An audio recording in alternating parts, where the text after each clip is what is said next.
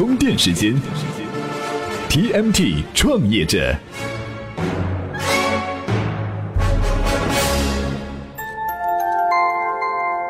专属于创业者的行动智慧和商业参考。大家好，欢迎收听 TMT 创业者频道。节目开始呢，先给您说个故事。在《富爸爸穷爸爸》这本书里啊，有这么个故事：一个村庄没有水，村长呢，于是委托两个年轻人给这个村庄供水，村民们向他们支付费用。第一个年轻人艾德马上是买了两个大桶哈，每天是在十里以外的湖泊和村庄之间奔波。很快，艾德就赚到了钱。另一个人叫比尔，自从签订合同之后，他就消失了。半年之后，比尔带着一个施工队和一笔投资回到了村庄。过去的半年时间里，他做了商业计划，找到了投资，注册了公司，还雇佣了项目施工管理的专业人员。之后又花了一年多的时间，比尔修建了一套从湖泊通往村庄的供水管道系统。在清水从水龙头涌出的那个瞬间，哈，艾德的生意被摧毁了，他只赚了一年半的钱。这个故事呢，形象地说明了在创业这个问题上，赚钱的事儿和值钱的事儿之间还真是有本质的区别。而对于各位创业者来说，创业究竟是选择做赚钱的事儿，还是值钱的事儿呢？接下来我们就来和您分析分析。艾德干的呢是赚钱的事儿，而比尔干的是值钱的事儿。从故事本身来看，干值钱的事儿似乎获利更大。这两者间究竟有什么区别呢？简单的说，赚钱的事儿的核心是当下的利差，现金现货，将本求利。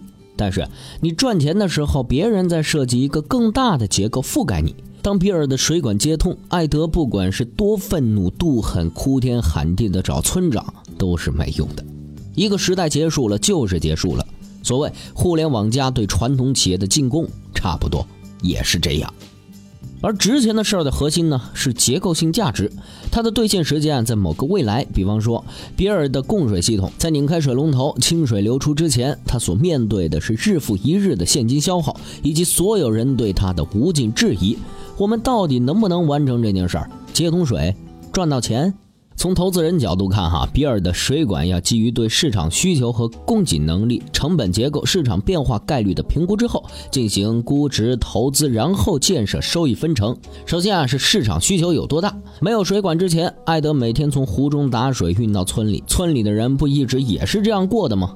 但是有了水管，不但可以规避因为艾德某天身体不好、某天家里有事儿导致的供应能力不稳定之外，大家还可以全天二十四小时的用水，还可以洗澡、清洗房屋，用水的需求是大大的扩大了。大家有各种使用水的想象力，只是之前供应能力被限制而已。接着，村里是不是还有没被发现的水源可以打出井水，然后建同样的管道和比尔竞争？那么，策略应该是在地下水没被发现之前，先击垮竞争对手艾德。接着，如果有人发现地下水，就应该果断兼并，垄断供应能力。所以啊，前段创业歌谣 “C 轮死，D 轮和”描述的美团点评、滴滴快滴的故事，其实都是湖水兼并井水的供应能力的整合，以免因为市场容量大导致同质化竞争而降低利润。那除了这些之外，还有什么风险呢？地下水脉突然动了，湖干了，井枯了，这属于天灾，算倒霉。但如果水管开通之日突然接到通知，说这个村庄的位置属于三峡淹没区，一年之后整个村庄将会被淹没进入水库之底，所有村民都要在一年之内搬迁走，这就是比尔设计的结构败给了一个更大的结构，那就所有人都白干了。这就好比 O T O 大战中那些做了个 APP，然后围着某个楼盘小区殷勤服务了一年之后灰飞烟灭的小 O T O 商家。未来在这个领域，我们将会看到无数结构的挤压和整合，直到成为一个坚固有效率的大结构，如同美团和千团大战。这呢，也大致解释了为什么京东不赚钱，但是它值钱。京东啊，在这个过程中建设了一个巨大的结构，以京东物流能力为代表的整个京东的运营系统。京东值钱呢，就是这个结构，如同比尔拥有的是那个沟通湖泊和村庄的供水系统。湖泊并不是比尔。京东呢一直亏钱，但是它的结构一直在扩张，不断覆盖更大的空间，并且它的系统效率没被其他电商超越，这就是一个不赚钱的公司值钱所在。说到京东，这两天网上呢正流传着他们在十六年前的年会视频，看完之后呢，不少人都感慨万千。如今高大上的京东也曾经草根到只有七个人，年会就是聚餐加 KTV。不过当时的刘强东虽然也才二十五岁，但讲话不怯场，逻辑清楚，气场也足够。我们不妨来感受感受。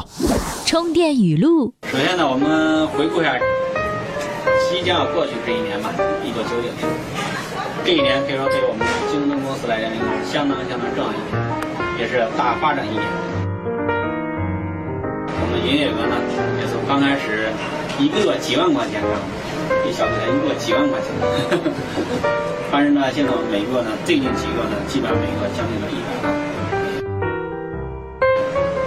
今年呢，我们整体的营业额呢，我看了一下是六百多万。这个 跟我们同行相比呢，就是很小，很小。觉得我定位呢也是把我们公司定为小公司，所以做任何事情都很小。所以每走一步，每发展，我也要求呢，就是要一步走出去要踏踏实实，要踏踏实实，绝对不能搞浮夸。相信明年呢，我们至少还要做翻倍的，那保证的一千二百万，一定要做到一千万。目标呢是往两千万发展。这我们的定的呢，应该是比较踏实。来总结一下哈，能够看清一个更大的时空里产业结构模式乃至社会结构模式的变化，就是战略能力。所以，二零零三年三十出头的网易创始人丁磊成为了中国首富。为什么？因为中国有十四亿人口，十年之内一定会产生五亿以上的网民，这样一个即将爆发的巨量市场。二零零三年的中国还没什么像样的互联网公司，那个时候的丁磊如同十六世纪登陆南美洲的西班牙人。那群人在西班牙也许不算太厉害，但是在广袤的南美，他们就是没有对手。不过做赚钱的事儿还是做值钱的事儿，都有窗口期，因为时代总是在变。充电语录。赚钱的事难在收手，好似股票要抛出才能论输赢；而做值钱的事难在看清存在于未来时空运作的新产业结构，然后全力以赴，以最快的速度把它搭建起来。定战略、配资源、说服、说服、坚持、坚持、整合、整合，死扛到结构开始运作并全量覆盖的那一天。所以，做值钱的事更难。哎而创业者更难的是苦苦坚持时的心理负担，放弃赚钱的机会，初衷不改，想搭个大系统，成为大企业家，结果中途败了，成了骗子。今日关键词，好，充电时间。今日关键词：大企业家。前几天刚刚发布锤子 T 二的罗永浩在极客公园创新大会上发表演讲，主题是为什么在追求高性价比的时代去做精品。他说，这就像自己年轻的时候卖八块钱的京酱肉丝，现在卖到了三十六块钱。自己当年也会觉得所有品牌服装都是黑社会做的，所有软卧和头等舱都是坏蛋经营的。不过，追求品质差异化的厂商将来会好过。今天您在我们的微信公众号“充电时间”内回复“大企业家”这四个字，给您分享这篇演讲。节目最后呢，再做个小广告哈，充电时间监评会开始招募监评员了。吐槽节目的同时啊，还能获得报酬，哎，这个奖励啊非常的丰厚。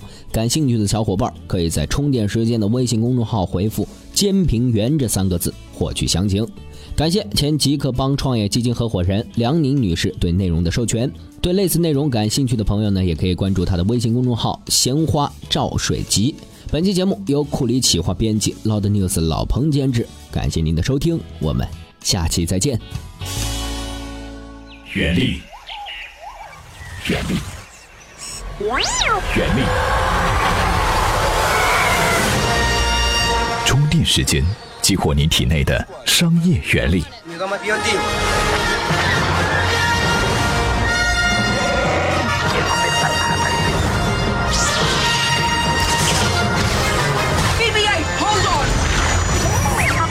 充电时间，激活你体内的商业原理。